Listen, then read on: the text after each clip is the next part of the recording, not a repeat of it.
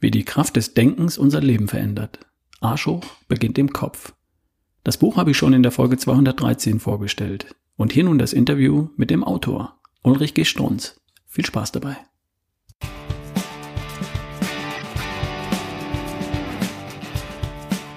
Hi, hier ist Ralf Bohlmann und du hörst die Folge 219 von Erschaffe die beste Version von dir.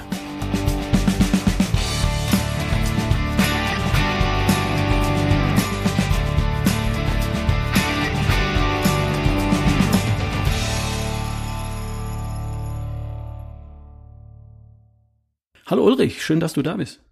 Hallo Ralf, Dankeschön für die Einladung. Ich bin sehr gespannt. Das äh, ist mein zweiter Podcast erst. Ach, wir machen das schon, kein Problem. Ich habe dich in der vorletzten oder vorvorletzten Podcast-Folge schon ähm, dein Buch gefeatured und heute freue ich mich total, dass du äh, als Interviewgast da bist, damit wir das Thema, um das es ging, für meine Hörer ein bisschen vertiefen können. Würdest du dich kurz vorher noch mal ein bisschen vorstellen und sagen, wer du bist und womit du dich so beschäftigst? Ja, erstmal vielen Dank, Ralf. Ich habe mich echt geehrt gefühlt, äh, insbesondere weil du ähm, und äh, Mark Maslow, ihr zwei, wart diejenigen, die mich überhaupt zum Podcast gebracht haben. Ich habe davor nie einen Podcast gehört, ja, äh, shame on me. Ähm, ja, wirklich. Äh, den einzigen Podcast, wo ich halt ein bisschen reingehört habe, war Joe Rogan, ja? äh, mhm. aber auch nur, weil er auf YouTube ist. Und ich habe quer durch deinen Podcast gehört und fand deinen Inhalt fantastisch. Also erstmal danke, dass du auch mein Buch vorgestellt hast bereits. Und äh, für alle, die, die mich noch nicht so gut kennen oder gar nicht kennen, äh, mein Name ist Ulrich Gabriel Strunz. Ähm, ich bin Dozent bei der FOM. Das ist die größte deutsche private Hochschule. Ich doziere in München und ich bin in der Strunz GmbH angestellt. Das ist unser Familienunternehmen und wir vertreiben Nahrungsergänzungsmittel. Ja, und ich bin der Sohn von Dr. Ulrich Strunz, den vielleicht auch einige kennen. Ähm, der wurde früher der Fitnesspapst geschimpft. und ja, genau, das bin ich. Also du wirst in meinem Podcast kaum jemanden äh, finden, der deinen Vater nicht kennt, weil ähm, der wird bei mir oft auch erwähnt. Ähm, Deutschlands meistgelesener Arzt, nicht nur ähm, ja, viele Dinge. Vielleicht kommen wir irgendwann nochmal später drauf zu sprechen. Ich hatte am Dienstag einen Vortrag bei einer der großen deutschen Versicherungen, der größten deutschen Versicherung, die wir alle kennen in München. Und da kam eine Frage äh, zum Schluss des, der Veranstaltung, die lautete, welche Bedeutung hat das Mentale bei dem ganzen Thema, über das ich gesprochen habe? Und das war natürlich Gesundheit und, und Fitness, Vitalität und Lebensfreude. Und ich habe kurz nachgedacht und gedacht, ähm, habe dann gesagt, ich habe am Donnerstag einen Interviewpartner, der ein Buch geschrieben hat mit dem Titel Arsch hoch beginnt im Kopf. Und der Titel beantwortet eigentlich die Frage. So, und jetzt sind wir eigentlich bei deinem Thema Arsch hoch beginnt im Kopf. Das Mentale ist so zentral. Ähm, wie kam es dazu, dass du dich irgendwie verändert hast im Laufe der Zeit und das in deinem Buch beschrieben hast? Wie kam es dazu? Also wie kam es dazu, dass ich mich überhaupt geändert habe? Das wird im Buch beschrieben. Und wie es dazu kam, dass ich das Buch geschrieben habe, da habe ich mich an einen Spruch erinnert ähm, aus meinem Masterstudium. Ähm, ich habe MBA Creative Management an der Hochschule Ans äh, Ansbach gemacht und da gab es eine Modulleiterin, ähm, die hatte uns damals gesagt, wenn du etwas für dich entdeckst, was dir hilft und du bist davon fest überzeugt, dass es anderen Menschen auch helfen kann, dann musst du diesen Gedanken teilen, weil alles andere ist unterlassene Hilfestellung. Mhm. Und ich meine, es gibt mittlerweile so viel, gerade durch den Podcast, so viele geile Ideen, so viel wertvolles Gedankengut und da wollte ich mich anstellen, äh, also anschließen. Ja, großartig. Das ist ja auch mein Impuls gewesen, diesen Podcast zu machen, auch ein Buch zu schreiben und so weiter. Und äh, dein Vater macht das ja extrem. Der veröffentlicht jeden Tag eine tägliche News, jeden Tag 365, nee, wahrscheinlich fast 400 im Jahr, weil an manchen Tagen gibt's zwei. Und das seit vielen, vielen Jahren. Der teilt einfach dieses unglaubliche Wissen, was er hat. Und das finde ich eine großartige Geschichte. Äh, bei dir war es ja am Anfang ähm, irgendwas, was dich dazu getrieben hat, jetzt lege ich endlich los. Ne? Ich spreche bei mir auch im Coaching immer drüber, dass man einen Antrieb braucht. Ohne Antrieb hebt die Rakete einfach nicht ab. Und das können sein große Ziele oder große Schmerzen in meiner Welt oder irgendeine Gemengelage aus all dem. Hattest du sowas auch? Große Schmerzen, absolut. Ähm, ich war Ende 2012 mit meinem Leben zufrieden, aber nicht glücklich und hatte so eine kognitive Dissonanz, nennt sich das. Und ähm, was mein Vater damals, das war kurz vom 31.12.2012, gemacht hat mit mir ist, er hat eine Nadel genommen und mir ins Herz gestochen. Also das hat wirklich richtig wehgetan, was er mir damals gesagt hat. Und Ja, aber es ist mein Vater. Ich weiß, dass er mich ja nicht verletzen will, sondern dass er mir helfen möchte. Und er hat sowas noch nie getan. Das war etwas, was er noch nie gemacht hat. Deswegen war es sehr auffällig, dass er es getan hat. Und das hat wehgetan, richtig wehgetan. Und ich wusste in dem Moment sofort, wow, jetzt ist es an der Zeit, mein Leben zu ändern. Es war für mich, es ist schwer zu erklären. Es ist sonnenklar gewesen, dass ich jetzt mein Leben ändere. Und ja, wie du sagst, große Schmerzen. Mhm. Das macht dein Vater ganz gerne. Ich war 2013 bei ihm äh, in der Praxis und als er mich reinkommen sah, schaut er mich an und sagt, was wollen Sie denn hier? Ähm, und da war ich erst ein bisschen Ouch. perplex. Und dann habe ich ihm gesagt, ich will besser werden. Wie gut denn? Dann habe ich gesagt, ich will Top 10 in meiner Altersklasse über die Marathondistanz werden. Guckt er mich an und sagt, wieso nicht Top 3? Das ist so ein typischer gewesen. Der hat mein Ziel einfach noch ein Stück größer gemacht. Und damit den Antrieb auch noch ein bisschen größer gemacht. Also große Ziele oder große Schmerzen. Im Coaching versuche ich immer bei den Leuten die Ziele größer zu machen. Und bei Leuten, die sehr von weg motiviert sind, da zünde ich auch manchmal den Kittel an und sage ihm, was passiert, wenn sie so weitermachen wie bisher. Also dann mache ich den anderen Antrieb, große Schmerzen. Aber am liebsten sind mir natürlich große Ziele. Also du hattest sowas auch, habe ich verstanden, hast du ja in deinem Buch geschrieben. Und dann geht's in deinem Buch weiter und ganz am Anfang kommt eigentlich die Kernaussage dieses Buchs, auf das sich alles andere dann weiter bezieht, nämlich der Schlüssel für all das ist Gehirntraining.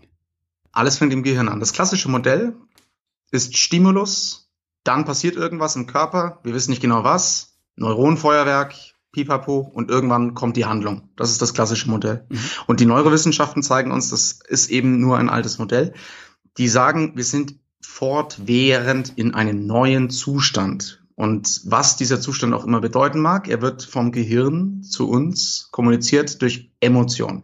Das heißt, wir sind in jeder Sekunde in einem anderen Zustand, so wie jede Schneeflocke, die da draußen ist, sich von jeder anderen Schneeflocke unterscheidet. Und alles beginnt im Kopf bedeutet, das Gehirn hat zwei Möglichkeiten zu reagieren. Entweder du kriegst einen Bo äh, Boxhandschuh mitten in die Fresse, das tut weh, bumm, beim Muay-Training beispielsweise. Mhm. Oder das Gehirn, was ist, das ist eben die Kerneigenschaft vom Gehirn, das Gehirn, Gehirn versucht die ganze Zeit die Zukunft ein bisschen vorherzusehen. Schießt einfach mal drauf los, basierend auf vergangene Erfahrung. Und ich meine, was ist das? Das sind Neuronen, die da irgendwo im Gehirn rumpurzeln. Das könnte man jetzt als elektrisches Signal irgendwie interpretieren. Es ist ja sozusagen nicht real, es ist ja nicht der Boxhandschuh, aber das Gehirn reagiert darauf auch. Das heißt, bei uns fängt es immer im Kopf an. Sehe ich ganz genauso. Ähm, ich bin völlig deiner Meinung. Und du kommst dann dazu, dass der, der Schlüssel ist, wenn, wenn alles im Kopf anfängt. Wie kann ich denn das beeinflussen? Wie kann ich denn dafür sorgen, dass da das Richtige passiert? Die Erkenntnis, dass es im Kopf anfängt, hilft mir ja nichts, wenn ich trotzdem nicht schaffe, in die Puschen zu kommen oder den Arsch hochzukriegen, wie du sagst. Ja, das Problem, wie du sagst, ist vollkommen richtig. Wir sind von unbewussten Motiven ge äh, geleitet worden. Ähm, ich habe also jetzt nur ein Beispiel.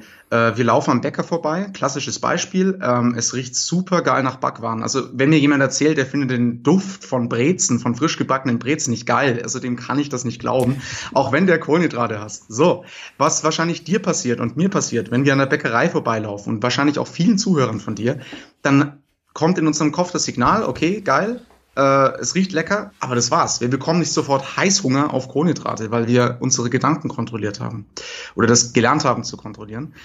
Wenn diese unbewussten Motive, die in uns lauern, nicht aufgedeckt wurden, kann es sein, dass wir sofort diesen Brezenduft damit assoziieren, dass wir jetzt unbedingt äh, das nächste Brötchen ansteuern müssen. Wir sind fremdgesteuert und äh, ich habe mit einem Professor von der FOM München versucht, das Ganze zu messen. Ich meine, es ist uns gelungen und aus, sage ich mal, Verhaltensmustern rauszuspringen, die uns kontrollieren unbewusst, ist verdammt schwer. Von, oh, ich, ich habe so Tests gemacht mit 1500 Teilnehmern. Ähm, das haben nur 10% geschafft. Das mhm. ist wirklich verdammt schwer. Ja, die Erfahrung hat jeder schon mal gemacht. Also der Pavlovsche, Pavlovsche Reflex langsam. Äh, ich gehe beim Bäcker vorbei, mm, Brezeln, Tür aufreißen, reingehen, eine kaufen, reinstecken. Mm, zack. Äh, dem unterliegen wir ja alle. Ne? Und doch gibt es einen Schlüssel, genau, du hast es ja gerade erwähnt, ähm, den Eindruck wahrzunehmen, ihn einfach nur wahrzunehmen, ohne ihn zu bewerten und dann eine überlegte Handlung zu treffen oder einfach spazieren, weiterzugehen, einfach nicht zu reagieren, weil ich, weil mir klar ist, was da gerade passiert. Ne? Und wie, wie funktioniert das oder wie kann ich dafür sorgen, dass ich das besser und besser hinkriege? Man könnte zum Beispiel dein Buch lesen, erschaffe die beste Version von dir. Ich bin ein Riesenfan von deinem Buch, weil da drin so ganz klar geschrieben wird, du musst ein Freund der kleinen Schritte sein. Ähm, du gibst so viele Beispiele davon, ähm, wie, wie man sowas macht, indem man es einfach angeht und sich mit kleinen Schritten zufrieden gibt. Und genau das habe ich auch erkannt und versucht in meinem Buch wiederzugeben. Ähm, man, es ist so wie bei Bäume, Bäume. Bist du wenn du, wenn du den ganzen Wald vor den Augen siehst und denkst, mein Gott, ich kann diesen ganzen Wald niemals fällen, du musst irgendwo anfangen. Und wenn du jetzt solche, sage ich mal, Glaubenssätze in dir erstmal entdecken willst, die dich jetzt steuern, ähm, was du dann erstmal machen musst, ist deine eigenen Gedanken beobachten, lernen. Es kann sein, dass du das dein Leben lang nie gemacht hast. Und jetzt geht's los. Ähm, eine Möglichkeit, das anzugehen, versteckte Glaubenssätze zu finden, ist Meditation. Ich habe durch Meditation gelernt, einen Gedanken als solchen wahrzunehmen. Um mit Vera Birkenbiel zu sprechen, ich wurde dadurch vom Gehirnbesitzer zum Gehirnbenutzer. Ich habe gelernt, dass ich entscheiden kann, was ich denke. Und das war ein großer Schritt. Das war mir vorher nicht klar. Ich habe vorher gedacht, ich laufe durch den Park, plötzlich fällt mich ein Gedanke an, beißt sich in meinem Nacken fest und dann habe ich den. Und dann habe ich gelernt, nein, ich kann ja entscheiden, was ich denke. Und das war für mich der Schlüssel. Und das zu trainieren, dafür war mein Instrument Meditation. Und äh, das beschreibst du in deinem Buch auch. Du beschreibst sogar, wie sich das Gehirn durch Meditation physisch verändert. Messbar ist das Ganze mit ganz komplexer äh, Technologie, also die äh, Hirnströme misst, äh, Blutdruckänderungen und dergleichen. Ja, ich, ich habe mich jetzt in letzter Zeit für Ego Dissolution interessiert. Ich will da jetzt nicht zu so sehr in die Tiefe gehen. Ich möchte beim Buch bleiben. Nur ähm, ja, es verändert die Gehirnstruktur. Und äh, sobald etwas deine Gehirnstruktur ändert, ändert es deine Persönlichkeit. Und das ist gemessen worden äh, jetzt halte ich fest, mit äh, Zugabe, ethischer Zugabe äh, von LSD. Und das äh, wurde nicht von irgendeinem kleinen äh, Journal, Fachjournal gemacht, sondern von einem der einflussreichsten Journal der Welt, von PNAS. Also ich glaube, die haben einen Hirsch-Index von 700, das ist völlig verrückt. Mhm. Äh, und was die gemacht haben ist, ähm, die haben den Probanden LSD gegeben und ähm, haben halt Messungen durchgeführt und haben festgestellt, dass die Entropie, also die Informationsstruktur von Gehirn sich ändern. Und ähm, dann löst sich das Ich auf, also all diese Dinge, die man eben erfahren kann in der Meditation genauso. Und das gleiche hat man auch in der Meditation gemacht. Ähm, man kann messen, ähm, das ist ein bisschen abstrakt, aber man kann messen, wie das Gehirn aufgebaut ist. Und wenn man Probanden hat und die über einen langen Zeitraum meditieren lässt, stellt man auch fest, wie beim LSD, äh, das Gehirn ändert sich, die Persönlichkeit ändert sich. Das ist vollkommen richtig. Es ändert sich physisch etwas in der Welt. Mhm. Oh, wozu würde ich das haben wollen? Naja, wenn du dich dein Leben lang nie mit deinen inneren Glaubenssätzen beschäftigst, was dann passiert ist, du wirst, also im schlimmsten Fall, ja, ich möchte, ich bin kein Freund von Angst machen. Nur im schlimmsten Fall ist es so, dass du fremdgesteuert bist von deinen inneren Glaubenssätzen, die dir nicht einmal bewusst sind. Das heißt, du wirst komplett von etwas gesteuert, das außerhalb dessen liegt, liegt was du wahrnimmst und wahrscheinlich auch außerhalb dessen, an was du glaubst. Du glaubst ja dann irgendwann gar nicht mehr daran, auch wenn es in der Wissenschaft belegt ist. Mhm. Ähm, das heißt, das ist ein riesen, riesen Blindspot. Und ähm, also dann bist du eine Marionette. Ich weiß nicht, ob man das, äh, ob man das möchte. Ähm, viele entscheiden, entscheiden sich dafür, ja, muss man auch sagen. Ähm, und das ist auch legitim, das kann man tun. Nur ich sehe ja, ich, ich rede ja auch mit Leuten ähm, von, also die Führungspositionen aus Konzernen sind. Du warst ja jetzt auch neulich ähm, in so einem in so einer großen Institution, dann ist es auch bei dir sicher nicht dran vorbeigegangen, dass es mittlerweile Training gibt für die sogenannte Unconscious Bias, also für wie bringe ich meinen Angestellten bei, auf innere Glaubenssätze aufzupassen. Ja. Mhm. mhm. Das ist ja mittlerweile gang Diese, dieses Fremdgesteuerte, das ist ja real. Das kennt ja jeder von uns. Das, das beste Beispiel hast du ja gerade genannt. Du gehst beim Bäcker vorbei und du kannst einem der Versuchung nicht widerstehen, da jetzt reinzugehen und dir ein Schokocroissant zu holen. Und genau das ist es, was wir überwinden können, wenn wir unser Gehirn ähm, anders benutzen. Was ich gelernt habe oder was mir aufgefallen ist, dass ähm, im entspannten Zustand treffe ich bessere Entscheidungen, ich setze sie konsequenter um und ich treffe Entscheidungen, die in Einklang mit meinen Werten sind, also die Konsequenzen der Entscheidungen, die sind mir kristallklar. Und dann treffe ich richtigere Entscheidungen. Und das treffe ich nicht, die treffe ich nicht so gut und so zielführend, wenn ich nicht in, in, im entspannten Zustand bin. Also Meditation als Entspannung hilft da schon mal an der Stelle. Zweitens habe ich gelernt, bei der Meditation, mich auf eine Sache zu konzentrieren und mich auf, bei diesem Gedanken zu bleiben und einen Gedanken als einen solchen wahrzunehmen. Beispiel wäre ja, ich konzentriere mich auf meinen Atem, nur als Beispiel. Und dann kommt nach zwei, drei Sekunden ein Gedanke daher. Wen musst du gleich noch anrufen? Die Quartalzahlen müssen gleich raus. Heute Abend musst du noch zum Elternsprechtag und du musst noch ein Geschenk für Karin kaufen, weil die morgen Geburtstag hat. All diese Gedanken. Den Gedanken wahrzunehmen, zurückzuschieben und zum Ursprungsgedanken zurückzukommen. Das ist eine Fähigkeit, die habe ich durch Meditation gelernt und trainiert. Und für mich hat das da, war das ein Schlüsselelement, dass ich dann plötzlich entscheiden kann, wie ich handle, weil ich ähm, solche Distraction, Ablenkungen äh, als solche erkenne und mich bewusst dagegen entscheide. Und das hast du in deinem Buch, glaube ich, auch sehr gut beschrieben. Ich bin voll bei dir. Genau darum geht es. Ähm, es ist ja vermeintlich so, dass man sich für Meditation Zeit nehmen müsste. Und was ist denn jetzt, wenn man in einer Situation ist, wo die Dinge nicht so laufen, wie man es sich vorstellt? Also da möchte ich doch gleich mal das Beispiel heranziehen, äh, was uns beiden gerade passiert ist. ähm, ich habe gestern äh, mit deinem Freund Marc Maslow gesprochen und der hat mich gefragt, was ist eine Eigenart von mir oder eine ungewohnte Ding Sache. Und dann habe ich ihm gesagt, elektronische Geräte scheinen in meiner Gegenwart nicht so zu funktionieren, wie ich es wünsche. Und das passiert wirklich verdammt oft. Es ist schon fast empirisch belegt.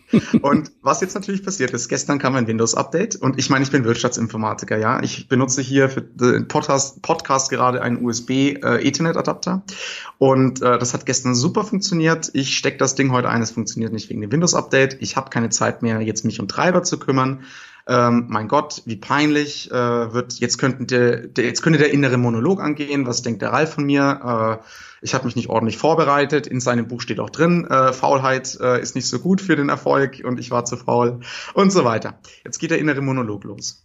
Und das Militär beispielsweise sagt, äh, wenn du dein Gehirn trainiert hast, dann, okay, hast du jetzt vielleicht auch keine Zeit zu meditieren, aber du kannst dich trotzdem aller Möglichkeiten sofort besinnen. Du bleibst in Kontrolle.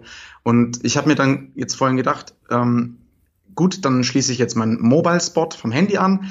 Ähm, dann haben wir uns äh, bei Skype getroffen, es hat funktioniert und plötzlich war die Inf Internetverbindung wieder weg und dann musst du glasklar im Kopf dir überlegen, was kann es jetzt sein, woran kann es liegen und ja gut, dann haben wir halt jetzt schnell per SMS so ein Speed-Limit-Ding gekauft. Das heißt, das ist alles recht schnell passiert. Ich bin nicht in Verzweiflung geraten, der Podcast funktioniert und das kann man jetzt natürlich auch für viel krassere Beispiele im Leben äh, über, übernehmen und ähm, wir bleiben, wenn wir unser Gehirn konzentrieren, einfach der Situation haben. Wir, wir, wir verfallen nicht in alte Verhaltensmuster, wir geraten nicht in Panik, wir bleiben in Kontrolle.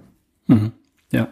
Jemand, der sich in seiner besten Version erschaffen wollen würde, der kann das ja verdammt gut gebrauchen. Ne? Das ist ja jemand, der in der Regel weiß, wie es ginge der weiß, wie eine gute Ernährung funktioniert, der weiß, dass er sich bewegen muss, dass Schlaf eine Rolle spielt, dass Entspannung und Stressmanagement eine Rolle spielt und das Mindset, positives Denken eine wichtige Rolle spielt. Das weiß der ja. Nur es gelingt ihm häufig nicht, im besagten wichtigen Augenblick die richtige Entscheidung zu treffen und sie konsequent umzusetzen. Zum Beispiel eine Ernährungsumstellung. Das ist ja für die allermeisten der Bottleneck, das, das Hauptthema. Nicht die Information fehlt, sondern vielleicht der Antrieb, das Ziel oder eben diese Dranbleiberqualität. Und da genau spielt meiner Meinung nach ähm, Meditation eine ganz zentrale Rolle, weil man genau das dabei trainiert und weil sich genau diese Gehirnareale, die dafür verantwortlich sind, besonders entwickeln und entsprechend auch messbar eine andere Struktur annehmen und äh, mehr Synapsen bilden, besser durchblutet werden und damit einfach besser funktionieren. Und das ist ein Punkt, der ist mir in deinem Buch aufgefallen, den hast du auch wissenschaftlich erklärt, so dass ihn jeder versteht. Und das war für mich ein ganz zentraler Punkt, warum äh, dein Buch so hilfreich ist. Und dann hast du es noch ergänzt mit Beispielen für, für einfache Übungen, mit denen man sich dem Thema nähern kann. Ich, ich denke, am wichtigsten ist, dass man praktisch umsetzbare Lösungsansätze äh, dem Leser bieten kann. Und wir sind jetzt nun mal in einer sehr komplexen Welt. Wir haben wahnsinnig viele Prioritäten. Wir haben jeden Tag so kleine Mikroproblemchen, wie wir jetzt gerade haben. Und unser Tag besteht nun mal aus Mikroproblemchen. Ähm, und man sollte nicht denken, dass nur die großen Probleme, die auf einen zukommen, wirklich lebensentscheidend sind. Ich glaube, in der Menge sind es dann eher mindestens zu 50 Prozent die kleinen Problemchen. Ja, sehe ich auch so. Magst du äh, auf so zwei, drei Dinge sind mir aufgefallen, vielleicht magst du darauf eingehen. Das eine ist die Wechselwirkung von Meditation und, und, und Sport, körperliche Fitness, Laufen zum Beispiel. Warum beeinflusst sich das gegenseitig und das Laufen ist für mich eigentlich kein Sport mehr. Ich bin, vielleicht bist du da einer Ansicht. Ich meine, ich bin jetzt nicht so krass wie du. Du läufst 600 Kilometer oder mehr als 600 Kilometer.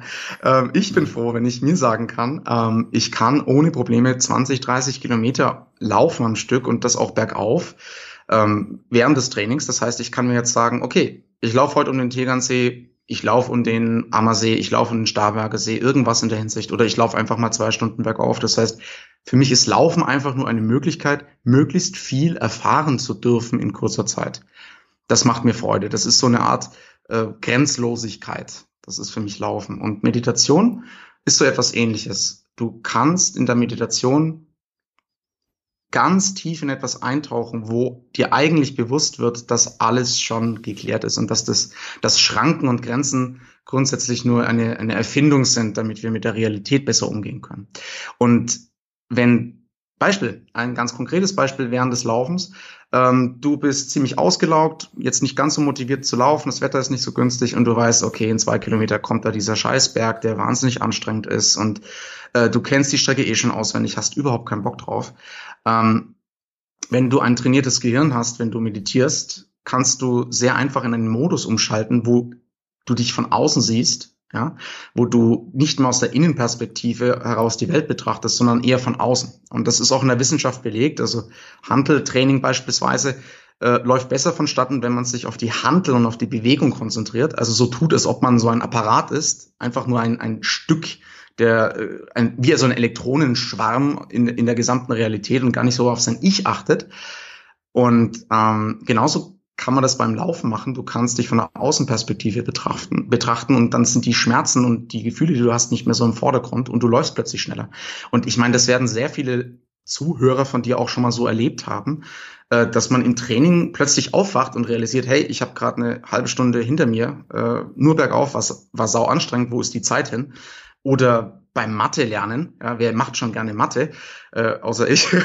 du bist Ingenieur. Ihr Ingenieure seid ja sowieso die allerverrücktesten. Ihr macht das noch freiwillig. Na, nicht wirklich. Und, na, und dann wacht man auf und merkt irgendwie, ich habe mich saugeil für die Prüfung vorbereitet. Ich habe gar keine Ahnung, wo die Zeit hin ist. Und das ist etwas, was du in der Meditation übst und dann aber auch einsetzen kannst in der Büroarbeit, Schrägstrich Mathe oder im Bewegen, Schrägstrich Sport. Hm. Also ich kann ich kann beim Laufen nicht nicht meditieren. Also das, das funktioniert bei mir nicht. Ich bin dann nach ein, zwei Kilometern Körpermanagement, ne, sind die Schuhe richtig, ist es kalt, ist es warm, wie ist mein Puls und so, das geht dann irgendwann schnell weg und dann bin ich in einer tranceähnlichen Situation. Ich beobachte vielleicht die Landschaft, ich habe vielleicht auch ein Trainingspensum, ich laufe auch manchmal einfach nur so, aber ich merke, wie dann meine Gedanken fliegen oder ich mich exzellent auf ein Podcast-Thema konzentrieren muss. Wenn mir keins einfällt, gehe ich laufen. Wenn ich wiederkomme, habe ich immer den Podcast durchstrukturiert bis zum Ende. Dafür muss ich gar nichts tun, ich laufe einfach. Also für mich ist das, sind das zwei Dinge, die äh, wahnsinnig gut zueinander passen und die einander äh, bedingen, will ich nicht sagen, aber ich kann nicht laufen, ohne nach kurzer Zeit in einen meditationsähnlichen Zustand zu fallen. Und das ist ziemlich cool. Für mich war Laufen sicherlich auch der Einstieg in die Meditation, bevor ich das wusste, dass ich mich mit Meditation beschäftige. Ich habe das dann schon gemacht, ohne zu wissen, wie das heißt. Also sehr cool. Und dann gibt's bei dir auch noch einen Punkt, da ist der Name Strunz jetzt wieder dafür. Du sprichst auch mhm. über die äh, Wechselwirkung von Meditation und, und No Carb zum Beispiel. Also einer vitalstoffreichen Ernährung, die nicht nur aus leerer Energie besteht. Das fand ich auch sehr spannend. Für mich war neun Tage Eiweißfasten mit Wasser gemischt. Ähm, am Anfang so ein, so ein ganz krasser Impuls, um einfach zu sagen, ich schwemme jetzt meinen Körper komplett frei und ähm, also nach den Strunzworten, ich, ich befreie meinen Körper von den leeren Kohlenhydraten. Ähm, würde ich so mittlerweile nicht mehr machen, muss ich sagen. Ich habe solche neun Tage Fasteneinheiten nur mit Eiweißpulver und Wasser äh, schon fünf, sechs Mal gemacht, ähm, auch über längere Distanz. Aber wir wissen ja mittlerweile, der Darm, der braucht auch die Ballaststoffe und man sollte das nicht übertreiben. Also jetzt hier auch mal ganz strunz untypisch warnende Worte.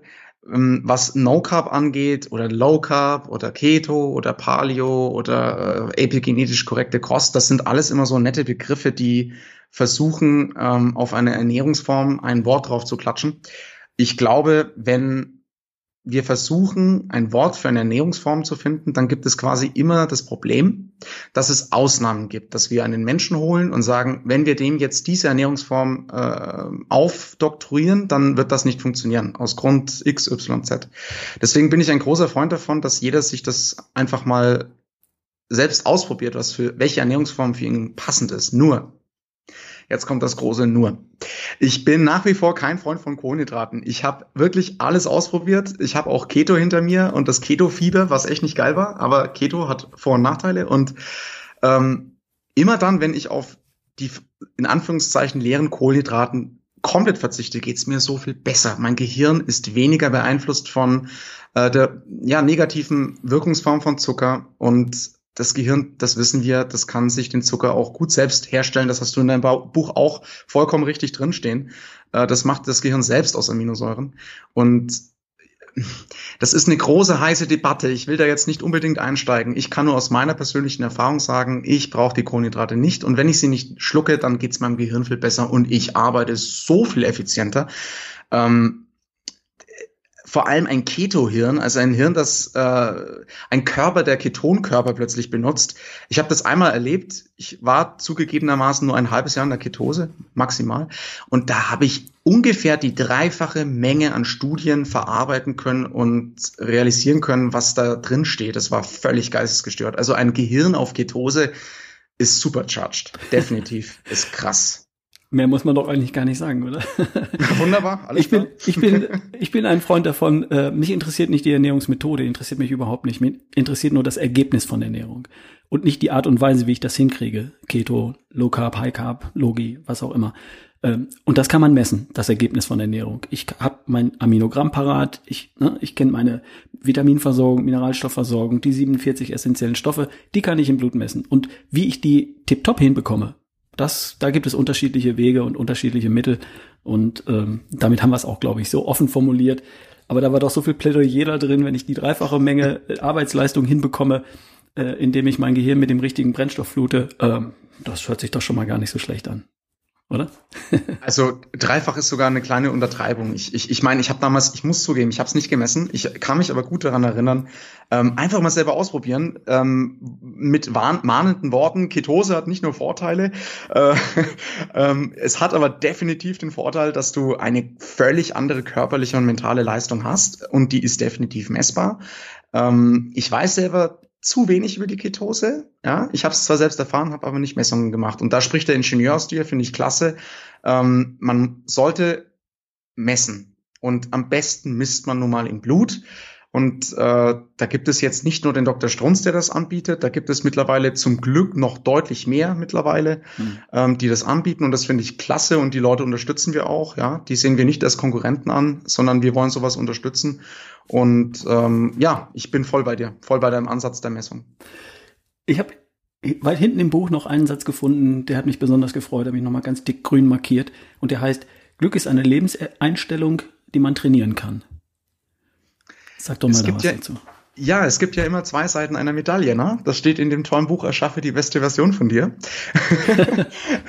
Zum Beispiel, ganz, ganz konkretes Beispiel. Ich habe äh, 2018 angefangen mit Brazilian Jiu-Jitsu, das ist Bodenkampf, ja. Ich habe das mit 30 Jahren angefangen. Ich hatte 66 Kilo drauf auf den Rippen bei 180 Zentimeter Körpergröße. Also ich war ein Lauch, ja. Und fange jetzt mit Bodenkampf an. Das äh, das hat, das, das hat den Vor- und Nachteil, äh, dass sich jetzt mein Körper positiv ändert, hat den Nachteil, die Schmerzen waren überwältigend. Und die Scham war sowas von groß, weil mich haben 14-jährige Kinder hin und her geworfen, ja. äh, mich haben, das ist der, das Tolle an Brazilian Jiu-Jitsu, das ist ausgelegt darauf, dass du mit, obwohl du körperlich unterlegen bist, jemanden, der größer und schwerer ist, ähm, in, in eine Situation bringst, wo er nicht mehr rauskommt. Und ähm, da hast du so viel innere Ängste in dir, die du nicht kanntest. Zum Beispiel jetzt äh, die innere Angst. Ähm, du musst am Anfang bei Brazilian Jiu-Jitsu überhaupt, bevor du Brazilian Jiu-Jitsu machst, so Aufwärmübungen machen. Du musst ähm, mit der Hüfte über den Boden robben. Wenn du das dein Leben lang nicht gemacht hast, dann schaust du aus wie ein äh, kleiner Wurm. Und weil du ja das Ganze in der Gruppe machst, ja, mit 30 Mann oder so, hältst du ja alle auf am Anfang. Und jeder beobachtet dich, wie du da ungeschickt über den Boden versuchst zu robben mit deiner Hüfte. So, innere Angst kommt ähm, oh Gott, ich halte alle auf.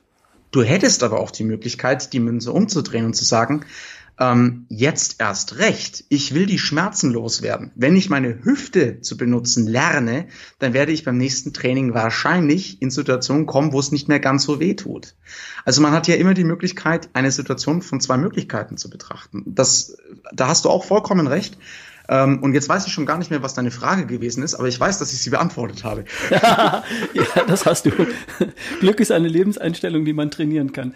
Und du ja, hast wunderbar. jetzt ein schönes Beispiel dafür genannt, wie, äh, wie, wie das geht. Das hat was mit ähm, Kontrolle der eigenen Gedanken zu tun. Wenn ich meine Gedanken kontrolliere, kann ich auch meine Gefühle kontrollieren. Das war für mich auch ein so ein, so ein Boom-Effekt ähm, als ich gemerkt habe, ich werde Gehirnbenutzer, nicht nur Gehirnbesitzer. Ich kann entscheiden, was ich denke. Ähm, kann ich mich für einen Gedanken entscheiden, zum Beispiel statt nachts im Bett wach zu liegen, um an die Steuererklärung zu denken, die ich nachts im Bett nicht machen werde, was ja, also ist das nicht hinder, nicht förderlich, entscheide ich mich für einen anderen Gedanken, nämlich an den letzten richtig schönen Urlaub, den ich hatte. Oder an den nächsten richtig schönen Urlaub, den ich haben werde. Plötzlich sind Bilder in meinem Kopf vom, vom Urlaub, vom Strand, ich spüre den, die Sonne im Gesicht, den Wind in den Haaren, die Musik, die höre ich und so weiter. Und schon habe ich gute Gefühle. Ich kann mich also bewusst für ein Gefühl entscheiden. Und plötzlich entscheide ich mich auch für den Hormoncocktail in meinem Blut. Statt für Cortisol und Adrenalin entscheide ich mich für Endorphine, Serotonin, Dopamin und Oxytocin. Und die bewirken genau das Gegenteil von Stresshormonen. Sie behindern mein Immunsystem nicht, sondern sie fördern es. Sie behindern meinen Stoffwechsel nicht, sondern sie fördern ihn.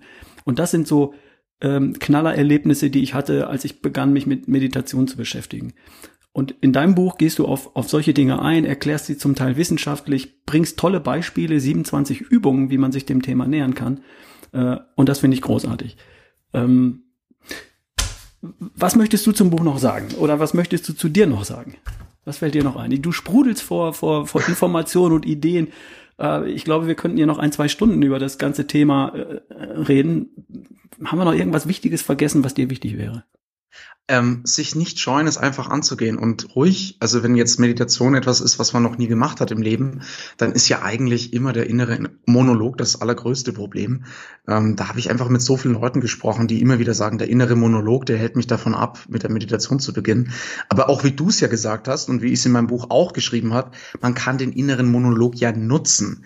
Ähm, die erste und simpelste Übung ist ein Mantra, ein Wort, das man mit nichts assoziiert, immer wieder zu wiederholen. Und dann kommt ja vielleicht der Gedanke, ist das dämlich, das funktioniert nicht oder ich sollte etwas Nützlicheres machen als meditieren. Und jetzt nimmt man diese ablenkenden Worte und diesen inneren Monolog, und das wäre die zweite Übung, und beobachtet sie einfach und schaut auch, in welcher Reihenfolge die aufpoppen. Das ist auch immer ganz interessant. Und kann dann sofort die dritte Übung anhängen. Ähm, wie fühlen sich diese Gedanken an? Also besonders, wenn man jetzt denkt, ich sollte etwas Nützliches tun. Und man, und das macht man während der Meditation. Und dann fühlt man da rein und ehrlich gesagt fühlt sich das jetzt gerade gar nicht gut an. Warum fühlt sich das nicht gut an? Wenn ich denke, ich sollte etwas Nützliches tun, dann ist das ja erstmal ein wertvoller Gedanke. Aber er fühlt sich überhaupt nicht gut an. Woran liegt das? Und wenn man auf so eine sage ich mal, kognitive Dissonanz trifft, also ein Gedanke, der eigentlich positiv ist, aber sich nicht gut anfühlt, dann ist das so ein Warnsignal dafür, dass dahinter vielleicht ein negativer Glaubenssatz ist und bumm, ist man in der vierten Übung negative Glaubenssätze auflösen, fünfte, sechste, siebte. Also man kann bei der Meditation nichts falsch machen. Das Einzige, was man falsch machen kann, in Anführungszeichen, ist es nicht tun. Und äh, ja, genau, wie du es ange äh, angedeutet hast auch, ich habe Kontrolle darüber, ob ich über die Steuer nachdenken will oder über die schönen Glücksmomente im letzten Urlaub. Hm, ja. Das war eine gute Zusammenfassung. Also ich möchte jetzt hier nochmal zum Abschluss ein, ein Riesenplädoyer für dieses Buch machen, weil es drei Elemente enthält, die mir persönlich bei dem, was ich tue, auch super wichtig sind. Erstens, Inspiration ist inspiriert, weil du erzählst da deine Geschichte und deinen Erfolg, den du gehabt hast. Zweitens, es motiviert, es macht dem Leser klar, es ist ja ganz simpel, es sind ein paar einfache Übungen, keine davon hat irgendeine große Hemmschwelle, ich kann es einfach tun ja, wenn es so einfach ist, dann tue ich halt. Dann kommen die Leute ins Handeln, also Insp äh, Motivation. Und die dritte Geschichte lieferst du auch mit, nämlich Information. Du erklärst so, so toll und so tiefgründig auch, ähm, was Meditation ist, was es mit dem Gehirn macht, warum es funktioniert, warum es so viele positive Aspekte hat. Äh, das ist so convincing, dass man eigentlich gar nicht kann, anders kann, als äh, mit der ersten, zweiten, dritten, vierten Übung anzufangen und sich da durchzuhangeln. Wenn ich, wenn mich einer fragt, was hätte ich gerne früher gelernt in meinem Leben? Ich bin ja nun schon bei der Hälfte meines Lebens angekommen mit 55. Dann wäre es genau das. Ich hätte gerne früher gekonnt Meditation und hätte gerne früher einen Zugang dazu gehabt. Habe ich jetzt, ist nicht schlimm, ist nicht zu spät. Ist auch eine schöne Erkenntnis, man kann jederzeit damit anfangen und äh, jederzeit besser und besser werden. Also lieber Hörer da draußen, ähm, schnapp dir dieses Buch, das ist ein kleines, smartes Paperback, das sich super leicht liest und schnell liest und äh, alles enthält, was du brauchst, um endlich damit anzufangen, falls du es nicht sowieso schon jeden Tag tust. So, Lieber Olli, jetzt möchte ich mich bei dir nochmal ganz herzlich bedanken für die Zeit, die du dir genommen hast, für dieses Buch, was du geschrieben hast. Du hast deine Erfahrung hier geteilt. Finde ich großartig. Großes Dankeschön dafür. Und ich bin sehr gespannt auf deine nächsten Bücher. Da kommt sicher noch mehr, oder? Ja, da kommen mehr. Das zweite ist äh, eigentlich schon fertig, das Exposé. und das dritte auch, das wird auch bald angekündigt auf stunz.com. Ähm, und möchte mich aber auch an dieser Stelle bei dir herzlich bedanken. Wie gesagt, zweiter Podcast und du bist echt eine Größe. Ich fühle mich geehrt. Du hast garantiert super coole Zuhörer auch, die da weit sind und ja, Dankeschön. Du hast es mir auch echt leicht gemacht, muss ich sagen. was, was nicht schwer ist, weil du sprühst so vor Ideen und Informationen und das ist so bereichernd, was du hier schreibst. Ähm, das war kein Aufwand, sondern mir nur große Freude. Ganz herzlichen Dank, Uli, für die Zeit. Dankeschön, Ralf.